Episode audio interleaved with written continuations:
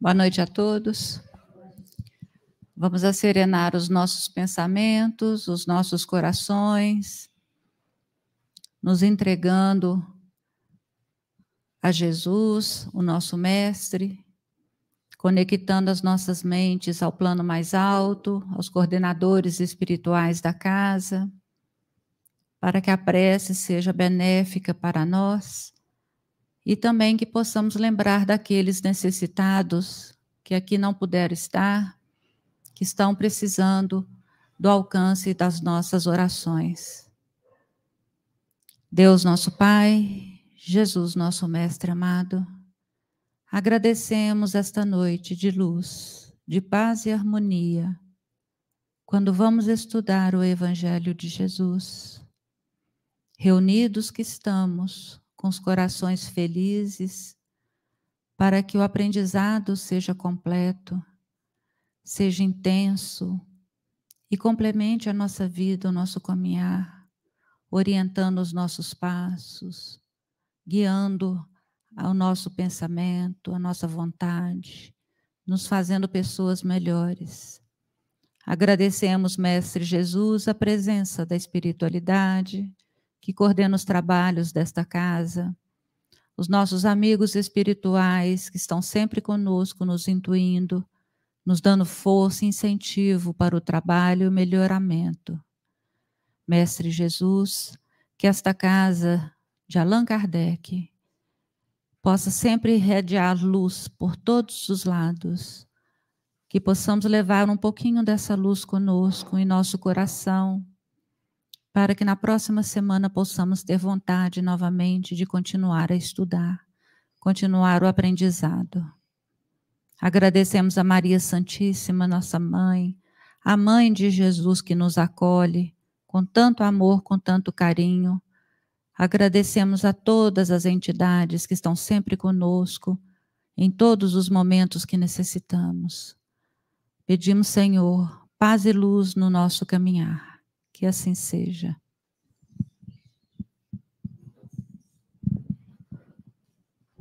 Que assim seja. A dinâmica do nosso estudo. Como de praxe, nós fazemos o estudo do Evangelho segundo o Espiritismo de Allan Kardec. E hoje também nós faremos um comentário é, de uma mensagem do livro Espírito de Verdade, autores diversos, psicografia de Francisco Cândido Xavier e Valdo Vieira. Então, para iniciar, eu vou fazer a leitura do Evangelho.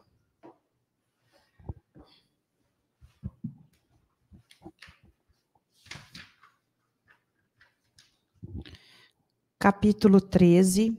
Não saiba a vossa mão esquerda o que dê a vossa mão direita. Item 3 está dentro de fazer o bem sem ostentação. Em fazer o bem sem ostentação, há grande mérito. Ainda mais meritório é ocultar a mão que dá. Constitui marca incontestável de grande superioridade moral, porquanto, para encarar as coisas de mais alto do que o faz, o vulgo. Mister se torna abstrair da vida presente e identificar-se com a vida futura. Numa palavra, colocar-se acima da humanidade, para renunciar à satisfação que advém do testemunho dos homens e esperar a aprovação de Deus. Aquele que prefere ao de Deus, o sufrágio dos homens, prova que mais fé deposita nestes do que na divindade, e que mais valor dá à vida presente do que à futura. Se diz o contrário, procede como se não cresce no que diz. Quantos há que só dão na esperança de que o que recebe irá bradar por toda parte o benefício recebido. quantos os que de público dão grandes somas e que, entretanto, as ocultas não dariam uma só moeda. Foi por isso que Jesus declarou: os que fazem o bem ostentosamente já receberam a sua recompensa. Com efeito, aquele que procura a sua própria glorificação na terra, pelo bem que pratica, já se pagou a si mesmo. Deus nada mais lhe deve. Só lhe resta receber a punição do seu orgulho. Não saber a mão esquerda o que dá a mão direita é a imagem de que caracteriza admiravelmente a beneficência modesta. Mas, se há modéstia real, também há a falsa modéstia, o simulacro da modéstia. Há pessoas que ocultam a mão que dá, tendo, porém, o cuidado de deixar aparecer um pedacinho, olhando em volta para verificar se alguém não o terá visto ocultá-la. Indigna paródia das máximas do Cristo. Se os benfeitores orgulhosos são depreciados entre os homens, que não será perante Deus? Também esses já receberam na terra sua recompensa, foram vistos, então, satisfeitos por terem sido vistos, é tudo o que terão. E qual poderá ser a promessa do que faz pesar os seus benefícios sobre aqueles sobre aquele que os recebe, que ele impõe, de certo modo, testemunhos de reconhecimento, que ele faz sentir a sua posição exaltando o preço dos sacrifícios a que se vota para beneficiá-lo? Oh, para esse, nem mesmo a recompensa terrestre existe, porquanto ele se vê privado de grata satisfação de ouvir bendizer-lhe do nome, e é o primeiro castigo do seu orgulho. As lágrimas que seca por vaidade, em vez de subirem ao céu, recaíram sobre o coração do aflito e o ceraram. Do bem que praticou, nenhum proveito lhe resulta, pois que ele, pois que ele o deplora e todo o benefício deplorado é moeda falsa e sem valor.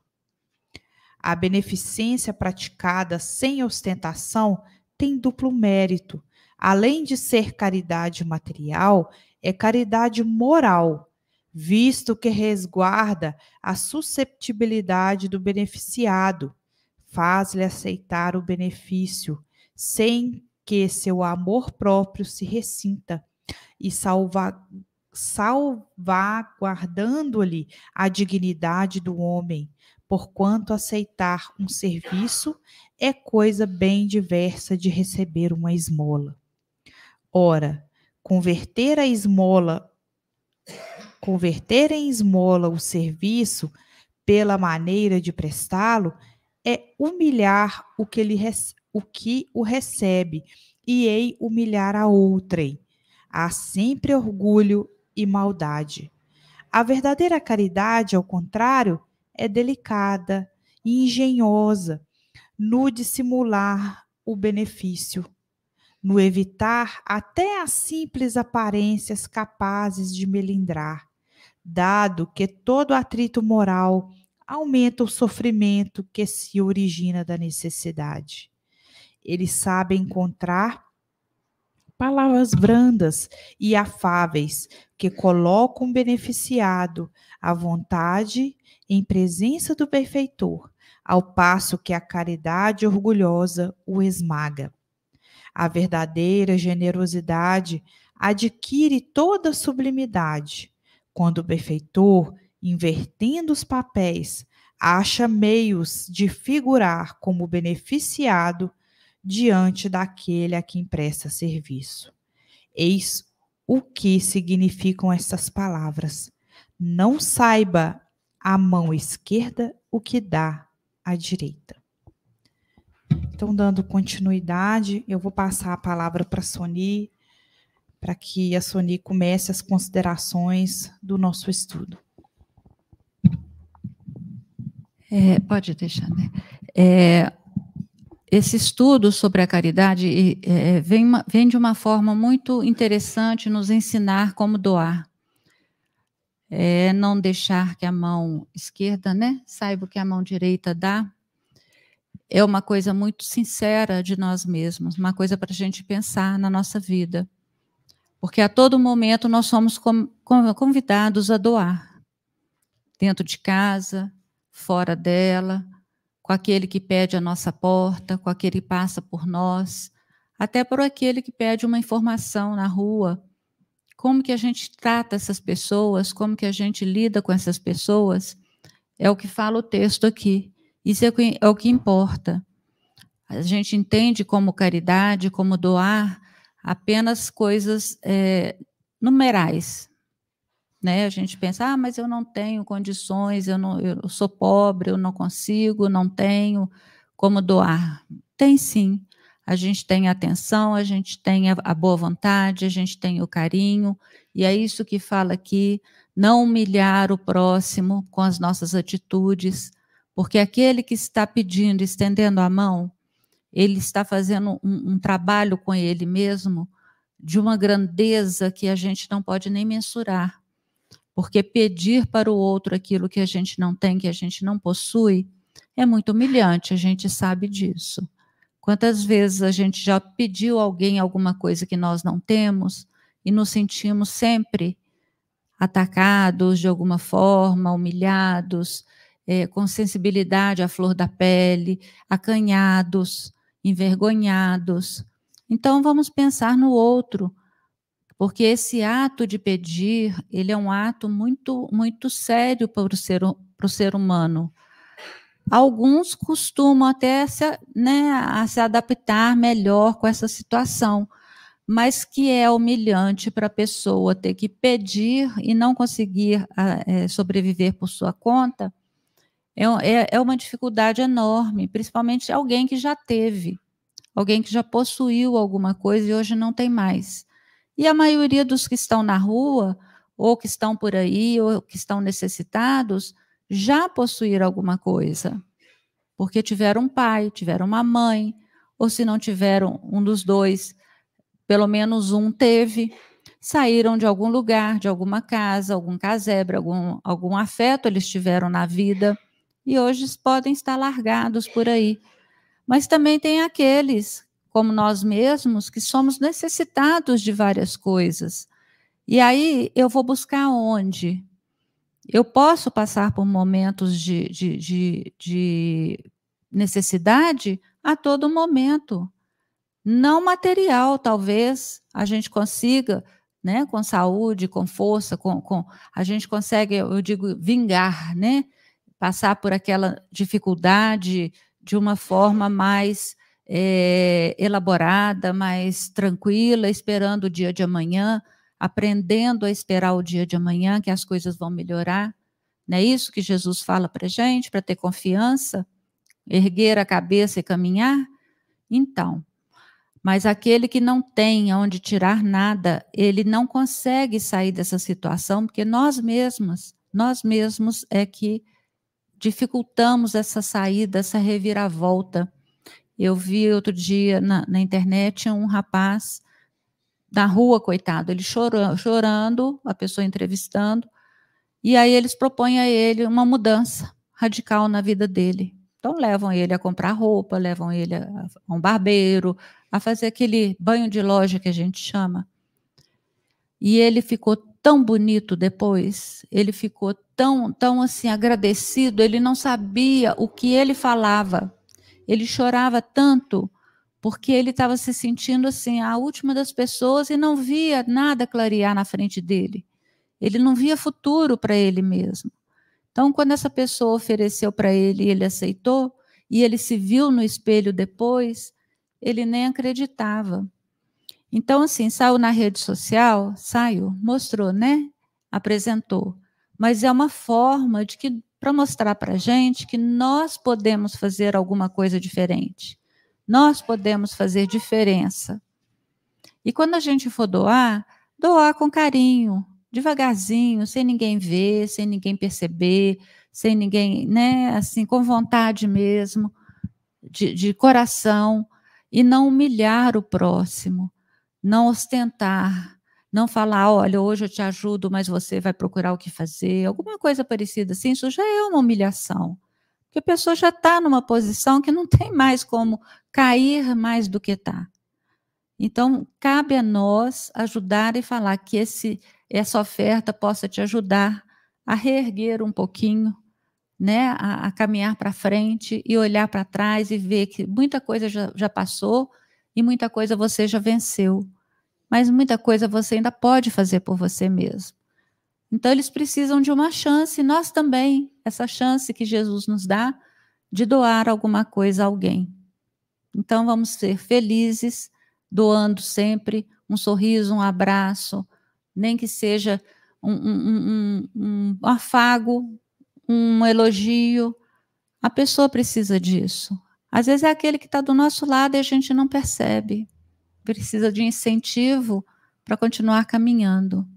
Eu acho que é por aí.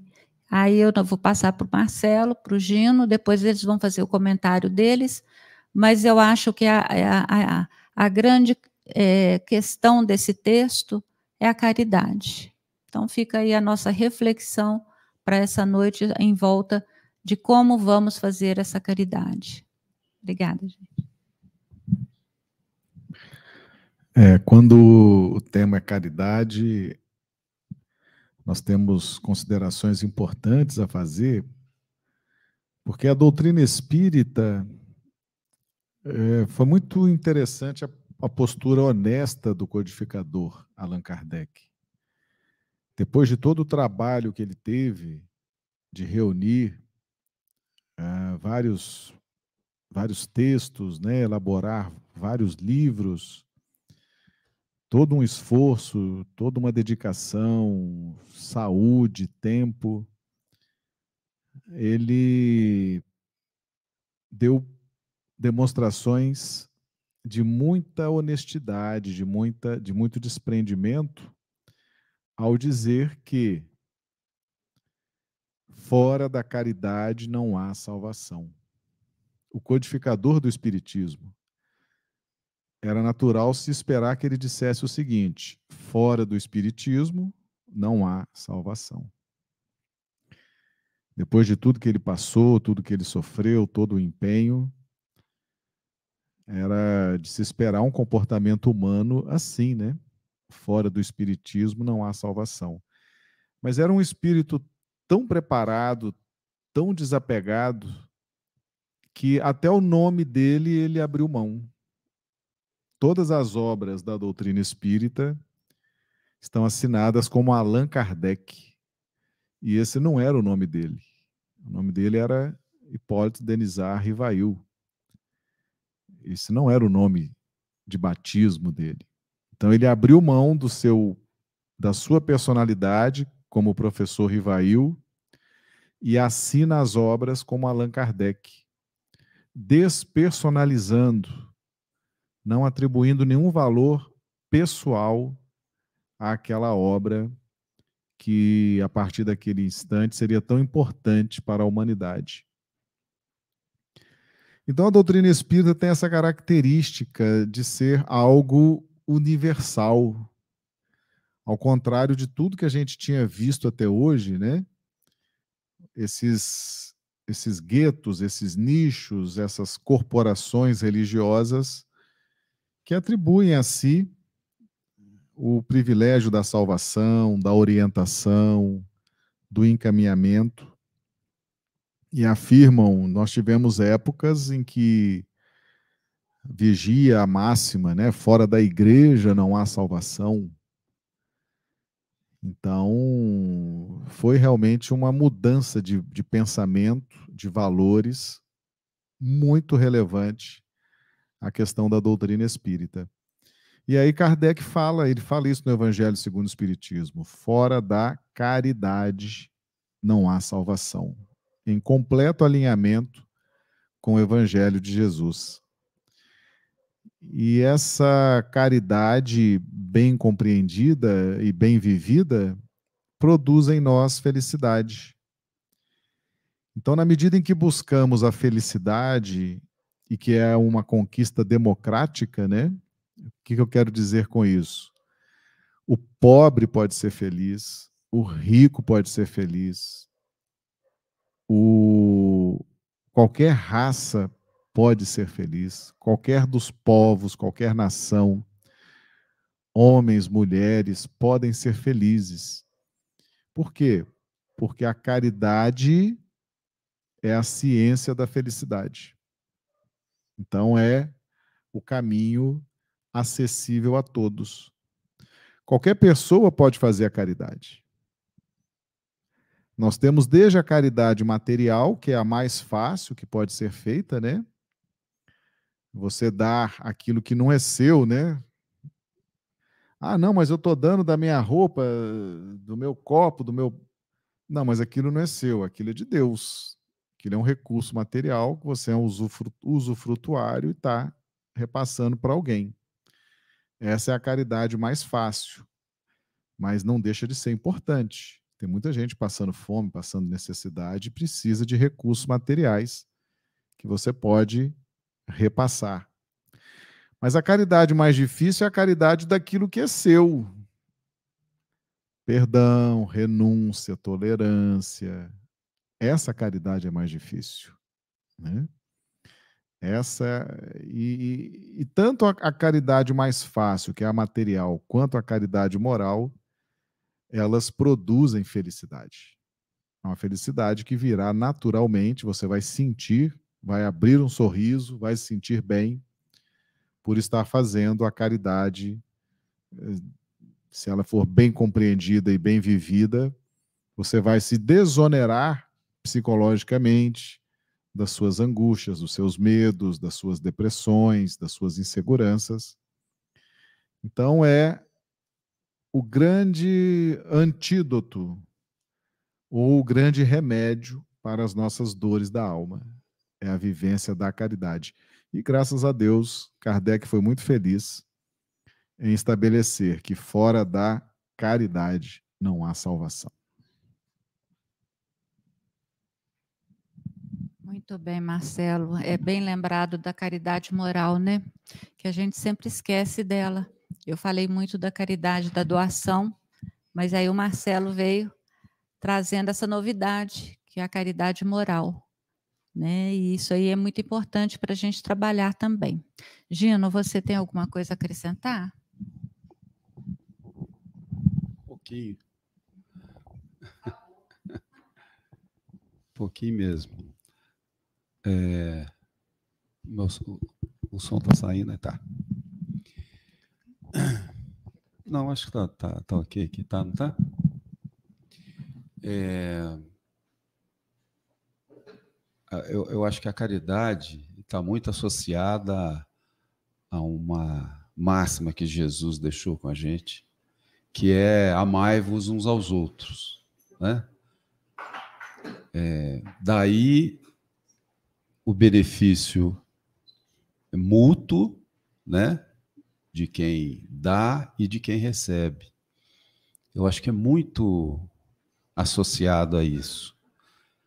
É, vejo também uma outra associação com algo que Allan Kardec é, nos trouxe no livro dos Espíritos, onde ele fala que o que vale mesmo é a nossa intenção em tudo que a gente estiver fazendo na vida. Em tudo que a gente estiver fazendo, o que vale é o que. Qual o real motivo é, é, é de estar nos levando a, a tomar determinada atitude. Então, a caridade ela não é a base de troca. Ela não é troca. Ela é doação. Qualquer outro, qualquer outra intenção, qualquer outro sentimento que tiver por trás dessa doação, deixa de ser doação. Você está esperando algo, então você está trocando. E por muito tempo, é, as religiões distorceram essa questão trazida por Jesus. É, insistiram em barganhar com Deus, né? Eu vou fazer isso, mas também lá depois eu vou ter um, um carro novo. Jamais, né? Deus, Deus é amor, é doação o tempo todo. É, então essa questão é, é, da caridade passa por isso tudo que foi dito aqui, muito mais coisa, mas tem um aspecto é, é, que foi dito no texto que também me chama muita atenção. Essa, essa analogia que Jesus utilizou, se não me engano, isso é no, no, no Sermão do Monte, é isso mesmo, Marcelo? Sermão da Montanha, né? Que ele falou isso não saiba a vossa mão esquerda o que dá à direita, é, o ato de, de doar, ele tem que ser simplesmente isso. Você não tem que realmente esperar nada em troca e para também, ou principalmente, para deixar que o, a pessoa que está recebendo não fique constrangida de repente, a pessoa que está necessitada, né, dependendo do momento, está com uma autoestima tão baixa. Então, se tiver qualquer ostentação, né, a ostentação é exagero, é mostrar com exagero. Se tiver qualquer ostentação, a pessoa vai se sentir mais ainda é, é, é, com a moral e autoestima baixa.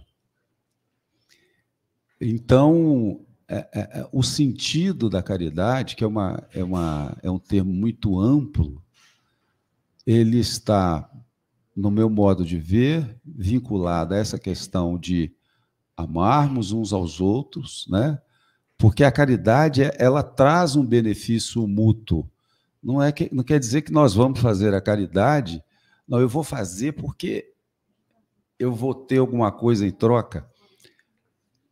Quando você faz a caridade, você se sente bem. Quando você se sente útil para o irmão, né, para o companheiro de jornada, você se sente bem. Mas isso não é uma condicionante. Então, é, é, a questão é fazermos, é, atuarmos de maneira caridosa no nosso dia a dia mas sem esperar nada em troca, não, não, não, não, não exagerarmos nas expectativas, não ficarmos arrependidos porque não houve um agradecimento, né? porque não houve um reconhecimento. A verdadeira caridade, ela, ela não é troca, ela é simplesmente doação, porque nós temos isso de exemplo é, durante a jornada, jornada de Jesus aqui na Terra que fez isso o tempo todo. Né?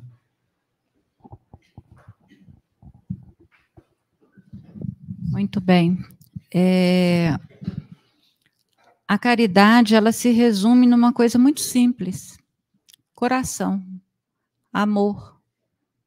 Quando sentimos o coração leve perante a caridade, nós sentimos que o amor ele nos envolve de uma forma que nos traz energias é, renovadas, que nos faz sentir bem, porque o maior beneficiado é aquele que doa, que doa com amor, que doa com carinho, sem humilhar, sem ostentar, de boa vontade. Então, é, o Marcelo bem disse que sobre Allan Kardec, que ele fala que fora da caridade não há salvação, e ele foi um dos que mais doou. Foi o primeiro exemplo que nós espíritas tivemos de completa doação. igual Marcelo disse, ele é, se privou da, da própria personalidade, do próprio nome de batismo, para poder fazer um trabalho que naquele tempo, se a gente imaginar que não existia luz, não existia avião, não existia internet, e, e fazer o que ele fez com médiums no mundo inteiro, em vários lugares ao mesmo tempo, para comprovação de uma doutrina que ainda não se sabia nada, era simplesmente um espetáculo de teatro, a gente para para pensar por que, que esse ser tão inteligente, preparado, culto, necessitado na época, ele estava passando por necessidades financeiras, inclusive. Ele parou a vida dele, ele parou tudo o que fazia, que desenvolvia, e ele e sua esposa foram se dedicar a entender o que é e a codificar, a, a colocar em ordem porque se existia alguma coisa por trás de todos esses fenômenos, existia uma inteligência por trás de tudo. E ele conseguiu cumprir com a sua tarefa de uma forma muito simples, muito dedicada, muito sem alardear, tanto que ele se privou do próprio nome. E ele fez coisas maravilhosas com tão poucos recursos, e nós hoje, com tantos recursos nas mãos, a gente sente dificuldade em tudo que, que nos é apresentado. Então, vamos pensar bem, vamos meditar nas nossas preces, vamos incluir, inclusive, aqueles que estão passando pelas necessidades, não esquecer deles, porque isso é caridade. Tá? Então, fica aí agora encerrada a primeira etapa, e eu vou pedir o Gino que faça a leitura. Ah, a Denise quer fazer um comentário aqui do chat, Denise? Como que está aí? O pessoal está... Boa noite primeiro, pessoal do chat. É, eu cometi uma gafe aqui com todos. Eu não falei o tema da nossa reunião, né? Então, benefício oculto, né? E a Marilac, ela fez aqui um comentário, agradeço a Marilac, todos os nossos amigos presentes, a Claudinha Amaral também está aqui conosco, a Nilza, a Alice, a Maria Beatriz, Maria Flor, Geraldo, tantos, tantos outros amigos. Nosso abraço fraterno. A Marilac disse o seguinte: é muito desafiador se doar por inteiro num abraço que reconforta, num olhar que levanta, num sorriso, que não existe caridade maior que esta, que ajuda a superar qualquer dor.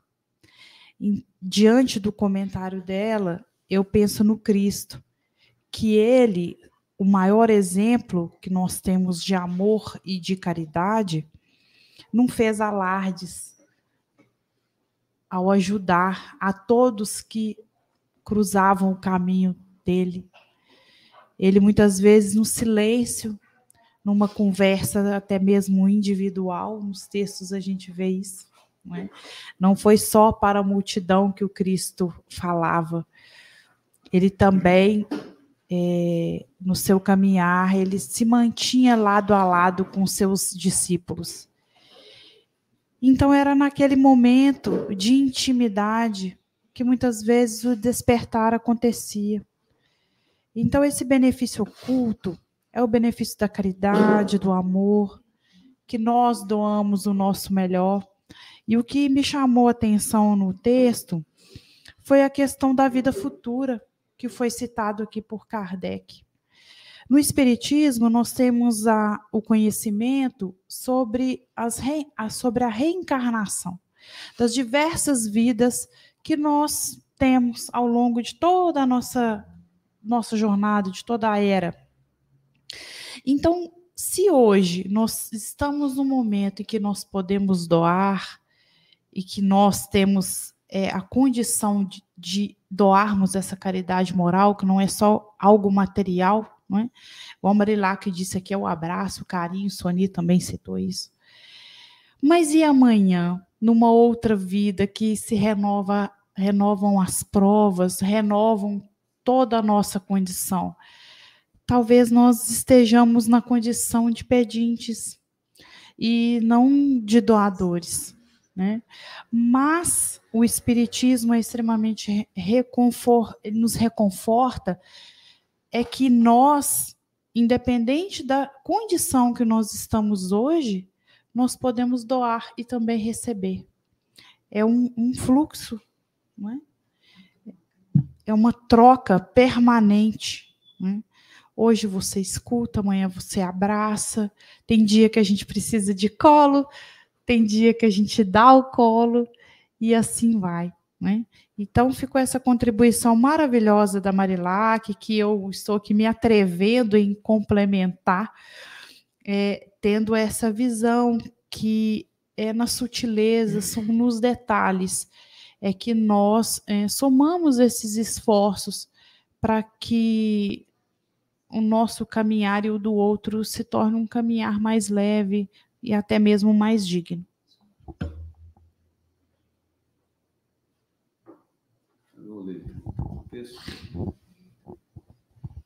É, como a Denise já disse na abertura do nosso estudo, é, do livro é do livro Espíritos de Verdade, psicografado por Chico Xavier e Valdo Vieira. Então a gente vai ler a lição, o texto 79, que dá título a, ao estudo de hoje: Benefício Oculto. Não saiba vossa mão esquerda o que oferece. A direita é a lição de Jesus que constantemente nos sugere a sementeira do bem oculto. Entretanto, é preciso lembrar que nem só de pão vive o homem. Não se alimenta a virtude tão somente de recursos materiais. Acima do benefício que se esconde para ser mais seguro no campo físico, de modo a que se não firam corpos doentes e bocas famintas pelos acúleos da ostentação, isso aqui eu já olhei no dicionário, acúlios é uma espécie de espinho, uma coisa que incomoda. Então o texto está falando, acima do benefício que se esconde, de modo a que se não firam corpos doentes e bocas famintas pelos espinhos da ostentação, vamos dizer assim, prevalece o amparo mútuo, né, que a Denise está falando, que foi comentado aqui, às necessidades do sentimento na esfera do espírito, a fim de que os tóxicos da maldade e os desastres do escândalo não arrasem experiências preciosas com o fogo da imprevidência. Se percebestes no companheiro as escamas do orgulho ou da rebeldia, envolve-o no clima da humildade, socorrendo-lhe a sede imanifesta de auxílio. E se presenciastes a queda de alguém no caminho em que jornadeias, Está difícil para eu ler aqui. Alonga, alonga-lhes os braços de irmão para que se levante, sem exagerar-lhes os desajustes com a referência insensata. Né? Vamos ajudar sem ressaltar, sem julgar e sem ressaltar defeitos nos outros. Se um amigo aparece errado aos teus olhos, cala o verbo contundente da crítica, ajudando-o com a bênção da prece, E se o próximo surge desorientado e infeliz em teus passos, oferta-lhe o favor do silêncio, para que se reequilibre e restaure. Então, aqui, eles estão nos trazendo duas ferramentas importantes da caridade: prece e silêncio. Não vale encarecer cicatrizes e imperfeições a pretexto de apagá-las no corpo das horas, porquanto leve chaga tratada com desamor é sempre ferida a cronificar-se no tempo, a tornar-se crônica. Distribui desse modo a benevolência do agasalho e do pão, evitando humilhar quem te recolhe os gestos de previdência e carinho. Contudo, não ouvides estender a caridade do pensamento e da língua, para que o bálsamo do perdão anule o veneno do ódio e que para e para que a força do esquecimento extinga as sombras de todo o mal. Né? Esse texto é bastante esclarecedor, muito didático. Ele vem, o, o, o Espiritismo tem essa, essa característica, né? que é nos ajudar a entender os ensinamentos de Jesus no Evangelho, quase que igual você pega uma espiga de milho e de bulho o milho, o milho né? para facilitar é, é, com todo respeito, Allan Kardec e os mensageiros que vieram em sincronia com ele, nos ajudam a entender, né?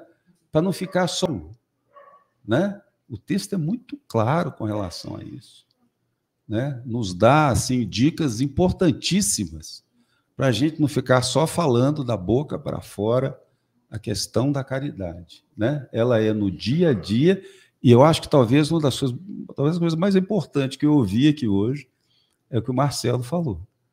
Caridade é o que você dá o que você tem. Tudo que é material, até o nosso corpo, ele é emprestado. Ele vai um dia acabar. O que nós temos, né?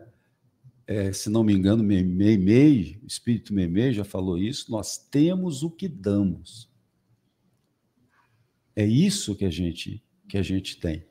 É isso que a gente vai na contabilidade dos séculos é, é, somando em nosso benefício. Algum comentário aí, Márcio? Com certeza você tem. É, eu vou fazer um comentário pequeno aqui que eu estava refletindo enquanto você falava, é, antes de passar para o Marcelo fazer o encerramento, a, a conclusão final é, nas nossas relações íntimas, dentro da família, com os amigos, a gente tem uma oportunidade ímpar de praticar a caridade, porque nesse texto agora vem falando com muita ênfase da gente também fazer a caridade do calar, do aceitar o outro como ele é, porque nós não vamos mudar ninguém, nós vamos mudar só a nós mesmos. Nós não vamos conseguir mudar o outro. A gente pode ajudar, a gente pode dar um pequeno toque, a gente pode, talvez, com o nosso exemplo, com a nossa, é, com calar. Eu lembro muito da aguinha do Chico, né, que ele pede para a gente colocar na boca antes de falar qualquer coisa, para que a gente possa refletir antes de falar. E aí fala, né, do falatório, porque não vai resolver nada, não vai, não vai mudar situação nenhuma. E essa caridade é uma caridade que a gente está praticando o tempo todo. Agora, se a gente parar para pensar no nosso dia a dia, como eu amanheço? Eu amanheço agradecendo?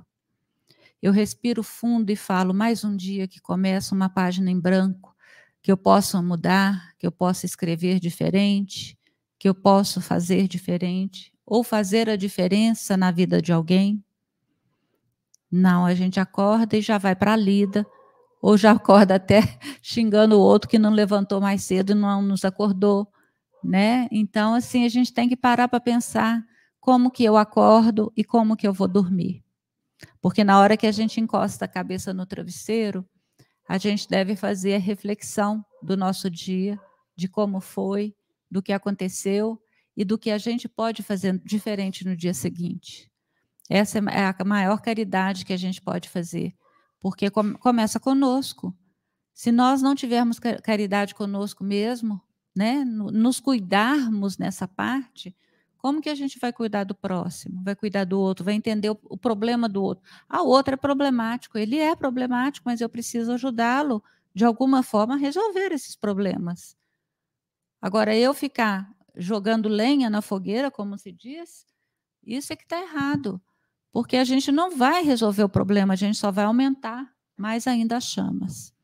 Então, vamos pensar nessa caridade que a gente pode fazer junto aos nossos, junto àqueles que estão do nosso lado, junto àqueles que caminham conosco, aquele colega de trabalho, aquela vizinha, aquela pessoa que a gente às vezes atravessa a rua para não encontrar. Vamos parar, dar um abraço e falar como você está hoje. Vamos mudar a questão, porque a hora que as pessoas percebem que a gente mudou o nosso modo, elas também começam a, a pensar em mudar também, a fazer igual né? Chama-se corrente do bem. A partir do momento que a gente começa a fazer o bem, bem feito, bem com o coração, a gente está ensinando o próximo também a fazer igual, aquele que está do nosso lado. É isso. Marcelo, passar para você, para você fazer as considerações finais. Ah, a Denise quer citar aqui Só o chat. Citar, não, citar o que o Gino acabou de nos dizer a respeito do livro da Meimei. E eu gostaria de ler, porque vai somar muito com o nosso estudo da noite. E temos o que damos, é exatamente isso que você disse, Eugênio. É, do livro Mei Mei, Psicografia do Chico, vem um texto é, falar a respeito exatamente desse capítulo, do capítulo 13, que a gente está estudando hoje. Eu vou ler só um pedacinho. Mei Mei nos diz: Podes alinhar perfumes e adornos para o uso à vontade, ainda que pagues caro na hora do abuso. Mas sempre que possas, estende a migalha de remédio aos doentes e abandono. Um dia, que será noite em, em teus olhos, deixarás pratos cheios e móveis abarrotados, cofres e enfeites, para a travessia da grande sombra. Entretanto, não viajarás de todo nas trevas, porque as migalhas de amor que tiveres distribuídos estarão multiplicadas em tuas mãos como bênçãos de luz. Essa questão ela afeta diretamente as nossas relações familiares. Porque a gente nunca espera que um familiar, principalmente um familiar, tem uma queda, uma queda moral, tenha uma perda, tenha um desespero, uma aflição. E aquilo, aquilo nos afeta, porque justamente é um familiar, é um filho, é uma filha, é um irmão, um pai. E quando um familiar querido se aflige, e aquilo nos incomoda, aquilo nos espeta, né? A gente estava com a vida tão tranquila, um, um, navegando em mares calmos, e de repente aquele familiar querido, aquele parente querido, está começando a nos dar trabalho, né? Está começando a ficar numa posição espiritual de desvantagem, de desespero, de necessidade, e aquilo nos afeta a alma, né? E aquilo nos, nos coloca assim numa posição de fragilidade, de, de, decepção, né? Mas não foi por isso, não foi para isso que eu te criei, não foi para isso. Fomos criados juntos, o mesmo pai, a mesma mãe. Eu dei certo, você deu errado. Esse menino eu criei igual o outro filho, esse venceu, o outro fracassou.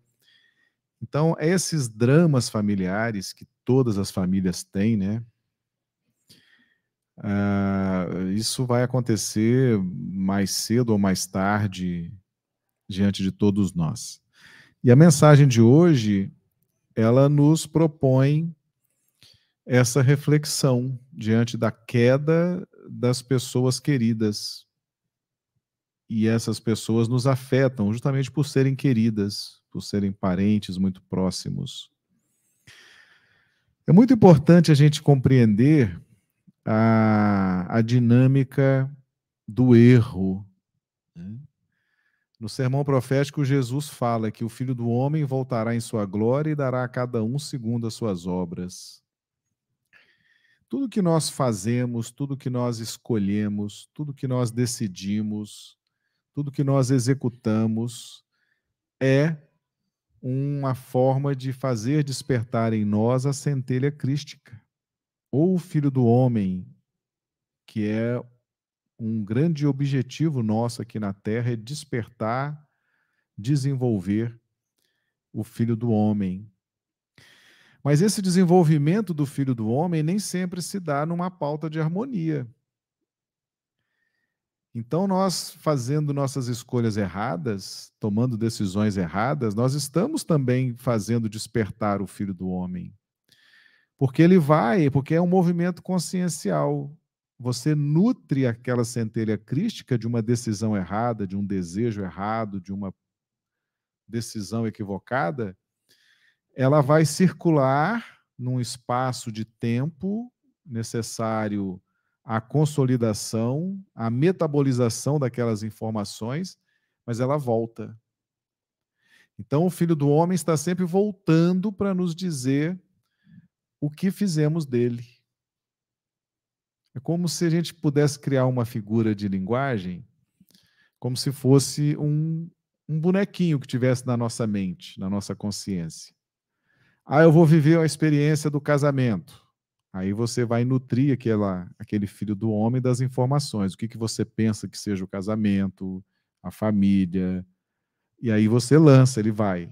Ele vai circular no tempo, no espaço, vai se unir a outras informações de mesma natureza, e daqui a pouco ele volta para te dizer do que ele foi nutrido se aquilo está certo, se está errado. E se você nutriu equivocadamente esse filho do homem, ele vai te trazer a resposta e vai te trazer sofrimento. Olha que oportunidade de ouro, né? O sofrer, mas o sofrer bem compreendido. Então, quando nós compreendemos que todo sofrimento que nós passamos é resultado do que escolhemos, do que decidimos, a gente vê a importância do tempo, o tempo de poder errar. Porque esse tempo que nós estamos aqui encarnados é um tempo muito precioso. É um tempo que nós temos que nos apresentar para a vida. E nós nos apresentamos muitas vezes de forma equivocada. E a resposta vem. E se Jesus pudesse nos dizer sobre esse sofrimento, essa culpa, esse remorso que nós eventualmente sentimos, ele nos diria com um sorriso: Você teve seu tempo de aprendizado, que bom. Você já sabe onde precisa corrigir, você já sabe onde precisa melhorar. Se prepare, estude, reverta essa situação, porque você já tem uma direção do que fazer, de como crescer, de como avançar. E essa deve ser a nossa postura em relação aos nossos parentes queridos, né? Que hoje estão nos dando tanto trabalho, estão nos chateando, às vezes nos tirando as noites de sono, às vezes nos dando despesas materiais, às vezes nos fazendo questionar se fomos bons pais, boas mães, bons filhos. Né? E aí a gente olha para esse parente e lembra como é que Jesus estaria feliz e dizendo a ele: Que bom que você teve o seu tempo de errar. E a gente pode fazer isso também com esse parente infeliz que tanto nos afeta. Que bom que você teve esse tempo, aproveitou a oportunidade, decidiu, errou e agora pode refazer essa caminhada. E se a gente age assim, com essa compreensão, a gente pacifica o coração. O Evangelho nos fala que se tiveres fé, poderás remover as montanhas. As montanhas são as dificuldades que nós temos nos relacionamentos com as pessoas. E é importante a gente saber que a montanha que a gente não souber remover com a fé é a montanha que nós vamos ter que escalar. E subir uma montanha dá trabalho. É difícil. A gente sente medo, você olha para baixo, você vê o precipício. Você olha para cima, você não tem certeza do que te espera. O tempo pode fechar, as nuvens podem aparecer, as tempestades podem vir. Então, subir uma montanha, subir ou manter um preconceito, manter uma raiva, manter um ódio, manter uma intolerância com um familiar, significa escalar uma montanha. E a gente poderia não ter mais essa montanha para escalar se a gente tivesse fé. A fé remove as montanhas. Sim, pode perguntar. Dentro de tudo isso que você falou aí, como que fica a questão do livre-arbítrio? Porque eu tenho um filho que está batendo na parede de tanta coisa errada, de tanto, resolveu entrar para o mundo lá fora e está se lascando, e eu tentando, tentando, e ele puxando o tapete. Hoje, Deus me pôs aqui nessa rua aqui, falei, é hoje. Que bom. E tudo está encaixando dentro dessa, dessa batalha, dessa luta de querer quebrar e esperar e tudo. É, você pode olhar para o seu filho. Eu tenho que ganhar força isso. É o livre-arbítrio, mas não estou desistindo, mas sei que eu não posso desistir, mas ele está Eu vi que você ficou emocionado durante toda a nossa nosso encontro de hoje, né? É olhar para o seu filho e no seu íntimo você falar assim: meu filho, que bom que você teve o tempo de errar, de aprender. Que bom que você está vivendo a vida. Que bom que você está fazendo escolhas erradas. Que bom que você está sofrendo, porque você, a partir de agora, você terá um, um rumo, terá um norte, terá uma direção terá um período de trabalho para refazer tudo isso.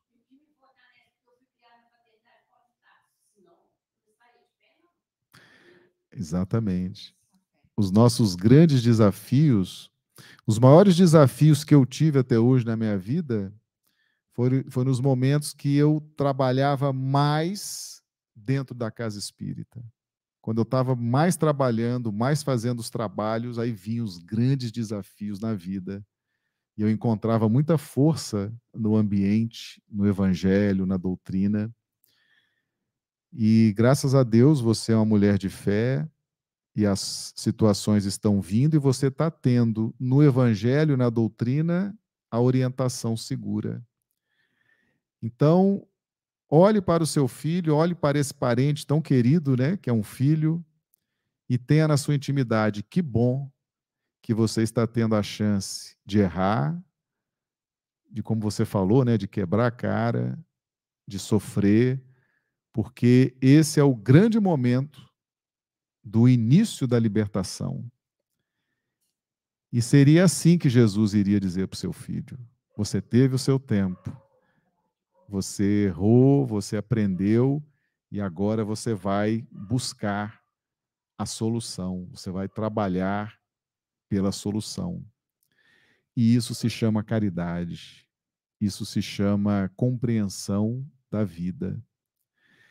E todas as pessoas que estão hoje na nossa vida e que nos dão esse trabalho, né, nos dão essa, essas lágrimas, né? Quantas mães, assim como você, estão hoje derramando lágrimas? Quantos pais estão muitas vezes no silêncio, né, derramando suas lágrimas?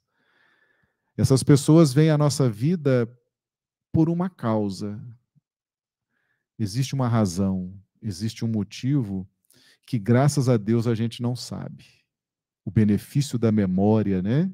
Como é bom a gente não ter todas as informações com relação às pessoas que estão tão próximas e são tão importantes em relação a nós, que se apresentam hoje sofridas no nosso caminho. Que bom que a gente não tem as informações completas acerca desse processo, porque a gente pode reconstruir essa relação em novas bases. E a caridade, a ajuda, a compreensão vai nos desonerar da culpa, do remorso, de todos os enganos, todas as ilusões que tínhamos no passado. Se a gente compreender bem isso, a gente vai entender o caráter consolador da doutrina.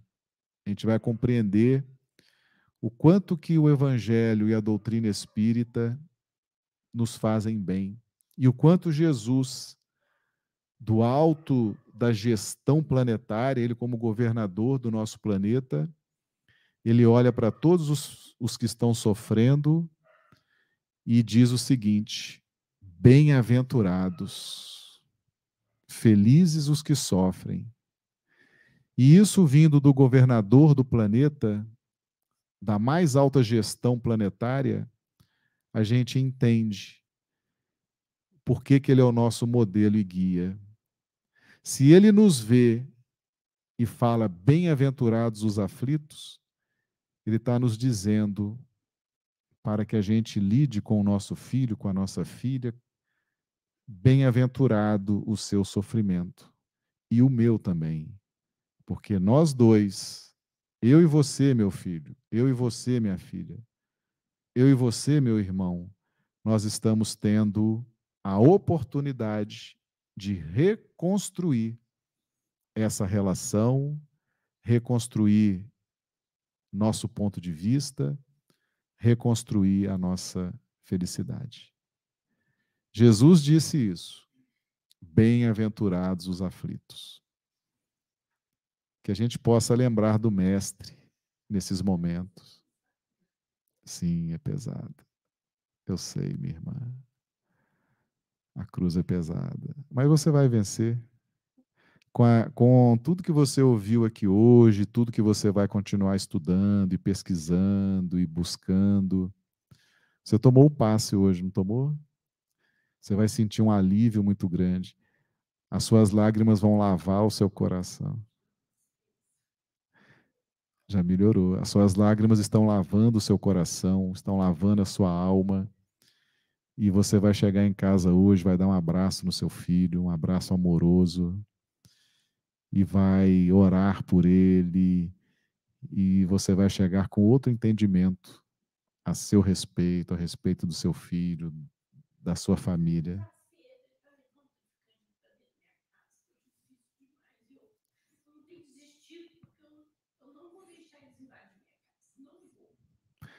Vai firme na fé.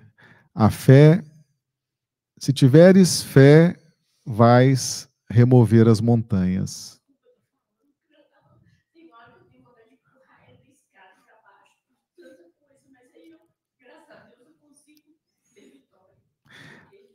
O seu drama é o drama de muitos aqui.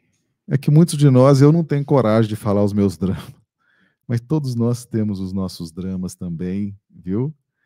Não se sinta triste por causa disso, não. Se cada um pudesse falar os seus dramas aqui, se cada um de nós pudesse falar aqui os seus dramas, acho que nós passaríamos aqui a madrugada inteira.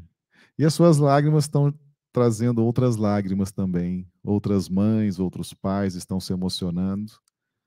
E o benefício que você está trazendo, o seu testemunho, a sua força, vai comover o coração de muitos também. Tenha fé. A fé remove as montanhas. Você vai sair daqui hoje muito bem. E vai deixar muita gente bem também.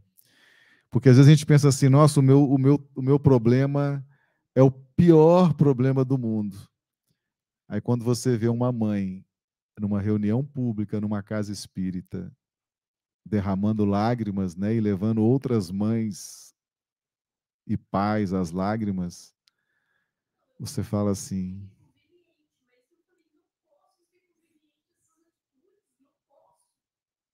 Verdade. Que bom. A fé remove montanhas. Meus amigos, que momento especial, né? A gente está vivendo aqui hoje. Ah, nós vamos nos encaminhando para o encerramento da nossa reunião, uma reunião muito especial. Imagina, a gente fica agradecido a esse momento tão especial que nos está sendo oferecido hoje. A gente vai encaminhando então o encerramento, agradecendo a presença de todos, agradecendo esse coração, esses corações que se abrem, né, diante de nós, agradecendo aos nossos mentores espirituais o amparo, a proteção, e que a gente possa permanecer perseverantes nessa caminhada. Que Jesus nos abençoe. Que assim seja. Obrigada, Marcelo, Soni, Gino, obrigada a todos, obrigado aos nossos amigos do chat. Lembrando que todas as nossas dores não passam despercebidas pelo Cristo. E que ele fala e ele fala conosco no silêncio dos nossos corações. E para encerrar a nossa atividade, eu vou convidar o Gino para que faça a prece final. Amado Mestre Jesus, aqui estamos com os corações agradecidos por tuas palavras, por teus mensageiros que nos ajudam a compreendê-la na sua maior profundidade. Que possamos ter oportunidade de colocar os teus ensinamentos em prática no nosso dia a dia e que possamos ter sabedoria para podermos aplicá-los diante do nosso próximo, diante dos nossos familiares, diante dos nossos adversários. Que possamos todos estar aqui reunidos na próxima terça-feira e pedimos também para aqueles que não puderam estar aqui presentes e também para todos que compartilham esse estudo, essa tarefa bendita pelas ondas da internet. Se conosco, auxilia-nos, ampara-nos e inspira-nos para todo sempre, Senhor. Que assim seja.